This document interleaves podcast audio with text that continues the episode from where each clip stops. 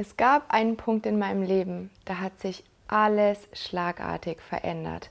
Es hat sich angefühlt, als sei ich in eine Achterbahn eingestiegen und losgefahren. Und der Moment, in dem ich ganz oben war und gesehen habe, jetzt geht es gleich mega runter und dann und die Achterbahn runterfährt und man, und man nur noch so schreit, ah! aber es irgendwie gleichzeitig so ist, dass man es total genießt, ja. So war mein, so war diese Veränderung, als ich Jesus kennengelernt habe. Das heißt, mein Leben jetzt ist ganz anders als das Leben, wie es mal war, bevor ich Jesus kannte. Und davon will ich euch heute erzählen. Ich ähm, bin in einer ganz, ich würde sagen, stinknormalen deutschen Familie aufgewachsen, habe eine jüngere Schwester und ich glaube, was das Wichtige ist, was ihr hören könntet über mich, ist, was meine Herausforderung war, als ich aufgewachsen bin oder meine Herausforderungen, an was ich mich erinnern kann, was ähm, nicht so ganz glatt lief. Ja? Die Sachen, die glatt liefen, da kann man natürlich immer sagen, das war mega, aber was es ja oft äh, schwierig macht, sind die Herausforderungen, wie man die gemeistert hat oder eben auch nicht. Für mich war es herausfordernd, ähm, oder was mich herausgefordert hat, war ein enormer Leistungsdruck, da wo ich aufgewachsen bin in meinem Elternhaus. Es war sehr klar, naja, es gab klare Wünsche, die vielleicht nicht immer so kommuniziert wurden, aber verbunden mit einem klaren Druck und auch ähm, ja, Konsequenzen, wenn es nicht ganz so gelaufen ist, wie es erwartet worden ist. Mm, das heißt, ich hatte oft innerlich das Gefühl, das, was ich mache, reicht nicht aus ich wusste nicht ganz genau, ähm, ich wusste nicht ganz genau, wie ich mich eigentlich verhalten soll oder verhalten kann, um den Ansprüchen zu genügen. Und es war total anstrengend, so zu leben für mich. Es hat sich verbunden mit einem Gefühl von ähm, nicht, nicht ganz genau zu wissen, wer ich eigentlich bin. Es hat sich verbunden mit einem Gefühl von, äh, vielleicht bin ich gar nicht geliebt, so wie ich bin, und immer auf dieser Suche nach Annahme, nach noch was machen, um mir Liebe verdienen zu können. Und ähm, das gab es natürlich in meiner Familie, aber das hat sich auch weiter ausgewachsen auf ähm, Leuten gefallen wollen, mich so anziehen, dass ich akzeptiert werde in einer bestimmten Gruppe, Dinge tun, damit ich akzeptiert werde, sei es, ähm, sei es mich betrinken, als ich 14 war, oder länger zu Hause wegbleiben, als ich eigentlich durfte, nur um mit den Leuten zusammen zu sein, die ich cool fand und dadurch aber wieder zu riskieren, dass ich Ärger bekomme zu Hause. Das habe ich alles in Kauf genommen, nur um irgendwo dazuzugehören. Dieser Wunsch dazuzugehören war für mich total wichtig. Und meine Eltern haben sich scheiden lassen, als ich acht war. Das war dann nochmal auch eine große Herausforderung, bei meiner Mutter mit meiner Schwester zusammen aufzuwachsen. Ähm, irgendwie das Gefühl zu haben, es gibt eigentlich gar nie wirklich jemanden, an den ich mich wirklich wenden kann und mein Herz ausschütten kann. Und als ich ungefähr 14 war, ähm, also ich hatte lange Probleme mit meinem Körper und wie ich aussehe. Ich habe mich oft gefragt, ich, ich weiß, ich stand oft vorm Spiegel und habe gedacht, oh, wenn nur meine Wimpern länger wären, wenn nur meine Haare nicht so kraus wären, wenn nur meine Vorderzähne ein bisschen kleiner wären, wenn mein Bauch ein bisschen flacher wäre, wenn mein Po eine andere Form hätte. Es war natürlich nicht so hilfreich, dass in der Schule dann Leute gesagt haben, Monja, Fettarsch. Es hat alles genau immer in die gleiche Kerbe reingeschlagen. Ich habe gedacht, oh, wenn ich ein bisschen weniger Haare in meinem Gesicht hätte oder auf meinen Armen. Es gab immer ein wenn, wenn, wenn, wenn, wenn alles ein bisschen anders wäre, dann könnte ich auch irgendwie zufrieden sein oder dann hätte ich Frieden. Aber diese Wenns sind einfach unerfüllbar gewesen für mich, ja. Und mit 14 ähm, habe ich für mich einen Weg gefunden, oder es hat sich so ergeben, einen Weg gefunden zu haben, wie ich das Gefühl hatte, in meinem Leben Kontrolle zu bekommen und dass ich über was bestimmen konnte und dass ich ähm, das, das Gefühl hatte, auf zwei Beinen stehen zu können. Und das war, äh, als ich meine erste Diät gemacht habe und angefangen haben, die Funde zu purzeln, habe ich gemerkt, oh, ich fühle mich viel besser und es gibt was, was ich machen kann, was ein eindeutiges Resultat hat. Und so bin ich in eine Essstörung reingeschlittert, ähm, die darin gegipfelt ist, dass ich mit ungefähr vielleicht 16 oder 17 eigentlich nichts mehr gegessen habe oder kaum was gegessen habe. Ich war total dünn.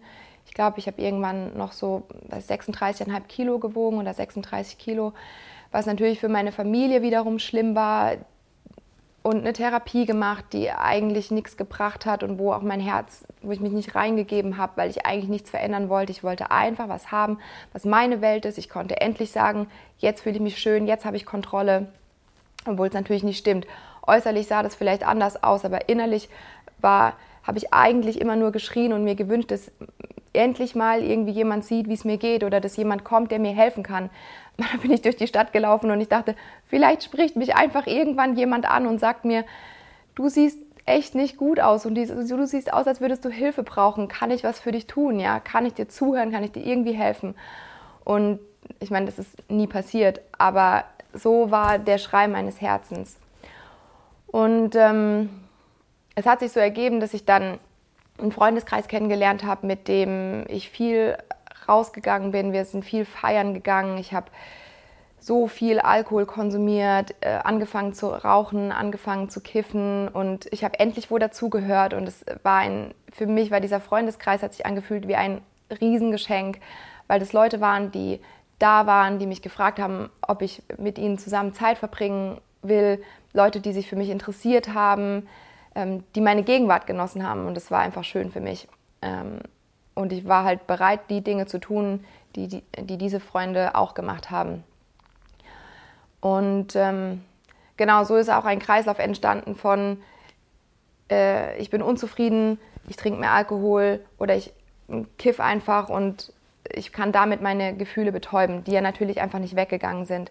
Zwischenzeitlich habe ich angefangen, an meiner Essstörung zu arbeiten. Das ging so weit, dass ich, ich habe zugenommen, aber das innere Gefühl ist nicht weggegangen. Als ich 19 war, habe ich nicht mehr zu Hause gewohnt und da ist, ähm, ich glaube, ich war 20, da ist jemand bei mir eingezogen, die kannte Gott. Und für mich hat sie alles gesprengt, was ich jemals dachte, wie irgendjemand sein könnte oder sollte, der Gott kennt. Ich kann nicht behaupten, dass ich mich vorher auf die Suche gemacht hätte nach Gott. Ich habe nicht gesagt, oh, ich möchte diesen Gott der Bibel kennenlernen oder hey Gott, wenn es dich gibt, ähm, dann red doch mit mir aber diese, diese, diese junge Frau ist bei mir eingezogen und sie war so, also sie ist heute noch so schön und sie, und sie war groß und hat blonde, lange Haare gehabt und sie war schlau, sie hat studiert und sie war vollkommen, also ich meine, meine Freunde von damals haben gesagt, die ist total verrückt.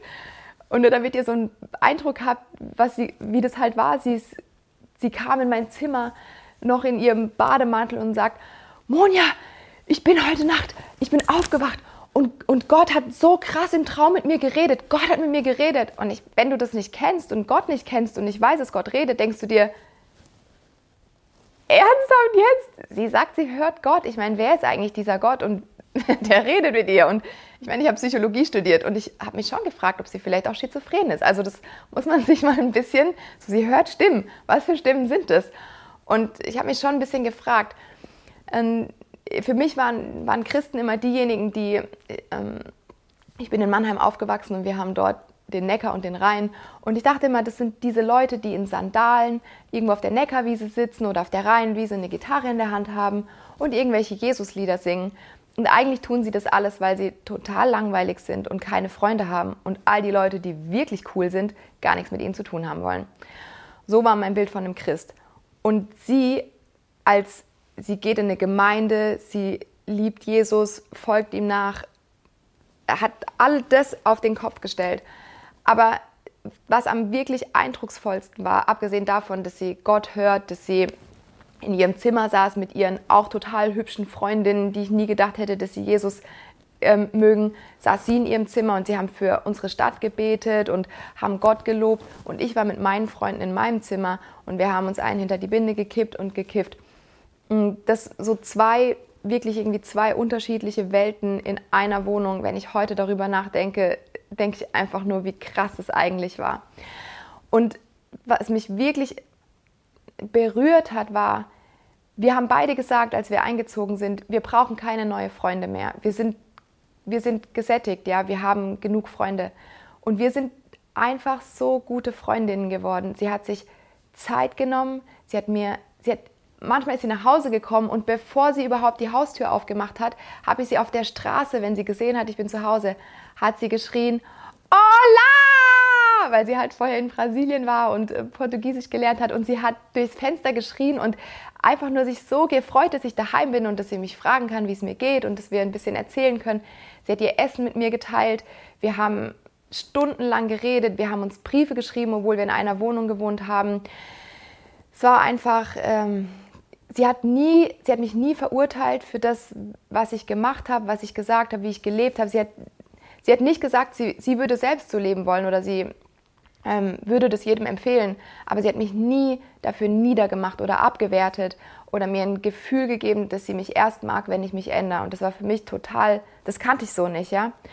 Und das in Kombination, dass sie Gott kennt, hat für mich dazu geführt, mich zu fragen, ähm, wer ist denn eigentlich dieser Gott, den, den sie kennt, von dem ich aber gar nicht weiß, ob es ihn eigentlich gibt. Vielleicht gibt es ihn ja doch. Wer ist er denn?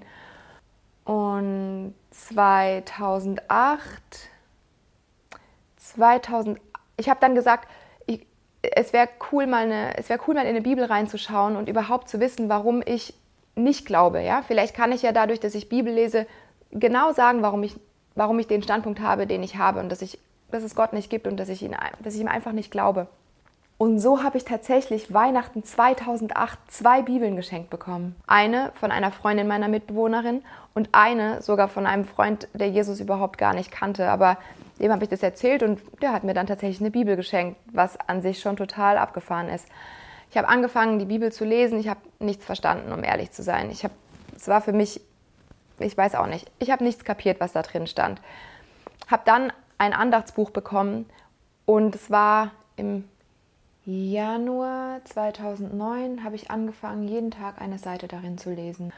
Und irgendwas hat in meinem Kopf angefangen zu klicken, zu sagen, da hat jemand eine Perspektive auf die Welt und auf das Leben, auf Gott, auf sich selbst, auf alles, die ist anders als das, was ich bis jetzt kannte, aber es klingt logisch und es, und es klingt richtig und irgendwas irgendwas ist da dran, dem will ich nachgehen, ich möchte dem nachspüren. Und diese Freundin meiner Mitbewohnerin hat mir dann gesagt, hey, guck mal, ähm, mein Arbeitskollege bietet einen Alpha-Kurs an. Und äh, da kannst du einfach hingehen, das ist total unverbindlich. Es hat, weiß ich nicht, ihr trefft euch acht, neun Mal, ihr esst zusammen, ihr redet über die Bibel, du kannst all deine Fragen stellen. Und ich dachte, ja, das ist genau das Richtige für mich. Ich bin viel zu faul, die Bibel selbst zu lesen. Ich möchte einfach irgendwo hingehen, wo mir jemand all meine Fragen beantwortet. Und so habe ich mich dann da angemeldet. Und es war total der Mega-Stretch, weil donnerstags war mein Partyabend. Das war der Abend, da bin ich mit meinen Freunden losgezogen, um zu feiern und uns richtig krachen zu lassen. Und Donnerstag war der gleiche Abend, an dem der Alpha-Kurs stattfand. Also das äh, hat schon diesen Kampf in mir abgezeichnet. Aber ich dachte, das ist jetzt so wichtig, ich möchte jetzt die Antwort darauf haben. Ich bin zu dem Alpha-Kurs gegangen und der Altersdurchschnitt war bestimmt mindestens 45. Der Leiter war schon über 60, war mal Theologielehrer und äh, also evangelischer Religionslehrer, hatte Theologie studiert und ich dachte, ja, ein interessanter Haufen. Sehr gut, wo bin ich hier gelandet? Ich habe mich gefühlt wie das Küken. Ich war damals ja gerade noch in meinem Studium, ähm, ungefähr vier, ja, 25 und ich dachte, wo bin ich hier gelandet? Was mache ich hier eigentlich? Ich könnte da sein, wo die coole Meute ist. Okay, aber jetzt ziehe ich mir das rein. Und am Anfang war es noch so, mm, aber von Mal zu Mal, auch wo ich meine Fragen stellen konnte, ich hatte, ich hatte keine Frage, die mir nicht beantwortet wurde. Und in mir ist ein Gefühl entstanden von, die Leute, die da hingehen, die kennen Gott auch. Es scheint ihn wirklich zu geben. Es scheint ihn zu geben. Und was die von Gott erzählen, die haben ein anderes Leben als ich. Da ist einfach auch was anders. Und ich habe all meine Fragen beantwortet bekommen, die ich hatte zu dem Zeitpunkt. Und ich weiß, kann, ich habe dann gesagt, okay, ich höre jetzt auf zu kiffen, weil ich merke, wenn ich kiffe, dann das, was ich das Gefühl hatte, was ich neu dazu gewinne in meinem Leben und, und Freiheit, die irgendwie reinkommt und eine, es gibt quasi eine vierte Dimension, es gibt was, was ich vorher nicht wusste, dass es gibt, hat es abgetötet, wenn ich gekifft habe und getrunken habe. Und ich habe gesagt, ich höre jetzt auf zu kiffen, habe mit einem Freund zusammen, haben wir gesagt, okay, wir hören jetzt auf. da habe ich aufgehört und habe auch nie wieder angefangen seitdem. Ähm, und dann dachte ich, ja, okay, Jesus, ich glaube ja, ich schon, es gibt ihn und das ist alles gut. Und das kam der letzte Tag des Alpha-Kurses und ich dachte, also ich teile den Leuten jetzt nochmal mit, das so um mich zu entspannen und irgendwie, ja, um mir was Gutes zu tun, wollte ich auch mal Yoga anfangen, habe das dann gesagt und dann ist auf mich eingeprasselt. Dann, dann haben sie wirklich gesagt, Monja, Yoga, du kannst kein Yoga machen. Da, da ist eine geistliche Dimension dahinter. Das geht nicht. Du kannst, das ist gefährlich, ja. Du weißt gar nicht, worauf du dich da einlässt. Mach, mach das nicht. Lass deine Finger davon weg. Ich habe das damals ehrlich gesagt nicht verstanden. In mir ist nur ein riesen Zorn gewachsen, als, als sie das gesagt haben. Und ich weiß, dass ich gedacht habe, ey, wisst ihr was? Also, ne, das habe ich damals gedacht. Wisst ihr was? Euren Jesus könnt ihr gerade behalten. Ich habe gedacht, das ist Freiheit. Und was ist es? Ein neues Gefängnis. Ein neues Gefängnis von Regeln. Ein neues Gefängnis von To-Dos. Und lass das und verhalte dich so und so musst du richtig sein. Und das war ja genau das, was ich aus meinem Leben kannte und was ich nicht wollte und von dem ich dachte, dass es bei Jesus nicht so ist. Und jetzt darf ich schon wieder was nicht machen, um okay zu sein. Und dann dachte ich so, nö, jetzt ist vorbei, ist gestorben, ich habe keinen Bock. Und ich bin nach Hause gegangen und ich hatte so einen Unfrieden in mir, dass ich dachte, ich muss dieses Gefühl wegbekommen. Ich dachte doch, ich habe was gefunden, was richtig und gut ist und Jesus ist doch, ist doch irgendwie real. Aber es ist ein neues Gefängnis und ich will nicht schon wieder in ein Gefängnis. Und dann habe ich was gegessen, um mich gut zu fühlen. Und das, der innere Kampf hat nicht aufgehört. Ich bin baden gegangen und dachte, ich entspanne mich. Und der innere Kampf hat nicht aufgehört. Und dann dachte ich, okay, ich lege mich ins Bett und ich höre mir einfach das Zeugnis von jemandem an. Ähm, Stefan Tries heißt der. Der hat damals sein, sein Zeugnis aufgenommen, wie er Jesus kennengelernt hat. Und ich hatte das als Audiodatei. Ich habe mir das reingezogen und er hatte ein mega krasses Erlebnis mit Gott, als er sich das Leben nehmen wollte. Gott ist ihm erschienen und er war vorher mega hart drauf, Hooligan, brutal übel, hat Gott kennengelernt und es ja, hat sich total verändert. Und als er sein Zeugnis erzählt hat, und erzählt hat, wer dieser Jesus für ihn ist, ist in mir hat es ist, als sei irgendwie eine, ein Eiterpickel geplatzt und der Eiter wäre abgeflossen. In mir hat sich einfach was verändert. Es hat Klick gemacht und plötzlich sind, ist es klar geworden, ja, Jesus existiert und er ist dieser Jesus, wie er sich vorstellt. Er ist der Jesus, der meine Sünden ähm, weggetragen hat. Er ist der Jesus, der für all das, was schiefgelaufen ist und was ich falsch gemacht habe und wo mir was Falsches angetan worden ist, der dafür bezahlt hat. Und er hat dann gesagt, hey, wenn du diesen, diesem Jesus nachfolgen willst, wenn du ihn in deinem Leben haben willst, ja, dann kannst du mit mir beten. Und zwar so, ja, das, was ich will. Und ich habe, ich weiß gar nicht mehr genau, was er gesagt hat, aber ich weiß, ich habe gebetet und ich habe in dem Moment ist mir alles, ich, hab, ich hatte das Gefühl, ich muss Gott einfach sagen, was, was alles schiefgelaufen ist. Und ich habe ich hab ihm alles gesagt, was mir eingefallen ist, wo ich gelogen habe, betrogen habe, wie ich mich selbst behandelt habe, wie ich mit anderen umgegangen bin. All, all diese schlimmen Sachen, die ich in meinem Leben gemacht habe. Ich habe sie ihm gesagt und ich habe dabei geheult und es war, Gott, ich, ich weiß, ich, ich will, dass das weg ist und ich, ich, will, ich will einfach rein sein und ich will, ja, ich will eine Beziehung mit dir haben. Und ich bin eingeschlafen und ich hatte Frieden. Und als ich aufgewacht bin, hatte ich Frieden.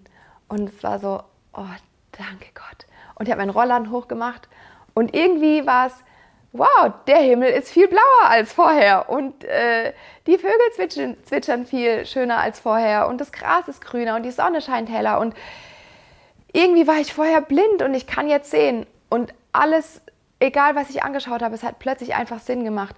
Die Welt hat irgendwie Sinn gemacht. Sachen, die ich mir vorher nicht beantworten konnte, warum es, warum schlimme Dinge in der, Leben, im, im, in der Welt passieren, all, all solche Sachen, sie haben Sinn gemacht. Und ich wusste, Mann, ich gehöre zu einem guten Gott und ich bin geliebt und ich bin angenommen. Und es ist nicht, dass mein Leben sich in einem Schnipp seitdem verändert hätte. Es gab so viele harte Kämpfe und Herausforderungen, so viele Male, ähm, wo der Teufel um die Ecke kam und mich angelogen hat und gesagt hat, oh, guck dich an und wer bist du? Und eigentlich, ja, die Leute, mit denen du jetzt in die Gemeinde gehst, eigentlich mögen die dich auch alle nicht.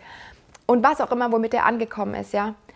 Aber ich habe gelernt, Gott immer mehr zu vertrauen. Und ich habe es gelernt, sein Wort lieben zu lernen und zu wissen, wenn ich, wenn ich wissen will, wer ich bin, ja, also es ist eine Reise, wenn ich wissen will, wer ich bin, muss ich sein Wort lesen. Wenn ich Frieden haben will, dann, dann muss ich mich gedanklich und mit allem, wer ich bin, darauf fokussieren, wer er ist. Ich kann es nicht in der Welt finden. Ich, ich habe gelernt, ich kann in der Welt nicht finden, angenommen zu sein. Ich kann in der Welt nicht finden, bedingungslos geliebt zu sein.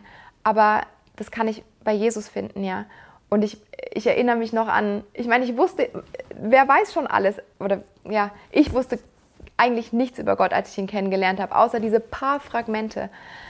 Aber ich weiß noch, wie cool das war. Ich war in meinem Zimmer und ich habe ein, ein, Buch gelesen, ähm, wo jemand seine Story auch mit Gott erzählt hat. Und ja, und ich habe gelesen, und während ich dieses Buch lese, hatte ich das Gefühl, mein ganzes Zimmer ist gefüllt mit der Gegenwart Gottes. Und ich habe das Buch weggelegt und ich habe einfach nur genossen, dass er da ist.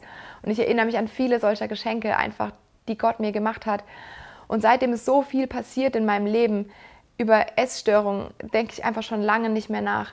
Gott hat irgendwann gesagt, hey, weißt du was, du brauchst deine Haare nicht mehr rot zu färben, um schön zu sein oder besonders zu sein. Ich habe dir braune Haare gegeben, du kannst deine Haare braun lassen, weil ich habe dich schön gemacht.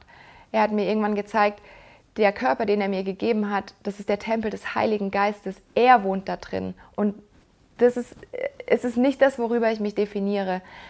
Und ähm, dieser Druck, irgendwo dazugehören zu wollen, so reden zu müssen, wie, wie es vielleicht irgendjemandem gefällt, mich so anziehen zu müssen, wie es vielleicht irgendjemandem gefällt, Dinge zu machen, wie sie vielleicht irgendjemandem gefallen, damit ich akzeptiert werde, ähm, das hat aufgehört. Jesus hat mich so freigesetzt, ich selbst sein zu dürfen. Und ja, manchmal versucht, versucht der Teufel, mich in bestimmte Dinge wieder reinzudrücken. Und dann kann ich ihm sagen, hey, weißt du was? Jesus hat mich frei gemacht und du hast in meinem Leben nichts mehr zu sagen. Und ja, es ist, es ist so schön zu lesen, was Gott und auch von ihm selbst zu hören. Ja, klar, er, er sagt es selbst, wenn wir sein Wort lesen. Und er sagt es auch, es heißt, seine Schafe hören seine Stimme. Und es gibt so viele Dinge, die Gott mir gesagt hat, persönlich durch meine Gedanken, ja, wo Gott zu mir gesprochen hat. Ähm, auch zu hören, wie Gott mir Sachen sagt, die für andere Leute sind und wie Leute dadurch berührt werden. Draußen zu sein auf der Straße und den Leuten von Jesus zu erzählen und Leute werden berührt und es ist vielleicht genau das, was sie hören mussten. Für jemanden zu beten, der krank ist und zu sehen, wie die Person geheilt wird. Und ich denke mir heute, wie konnte ich dieses Leben leben ohne Gott und immer also was für eine verschwendete Zeit sozusagen in diesem Hamsterrad zu sein, immer danach zu suchen, irgendwo anzukommen und endlich am Ziel zu sein. Und jetzt, wo ich Jesus kenne, weiß ich, ja, ich bin auf dem Weg, aber gleichzeitig bin ich an meinem Ziel angekommen.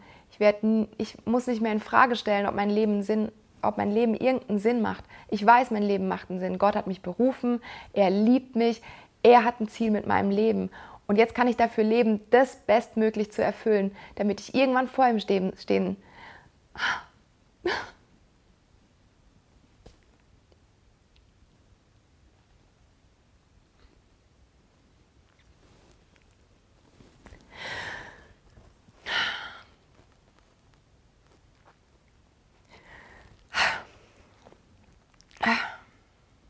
ich nehme mir immer vor, dass es nicht passiert. Aber manchmal ist es einfach schwer.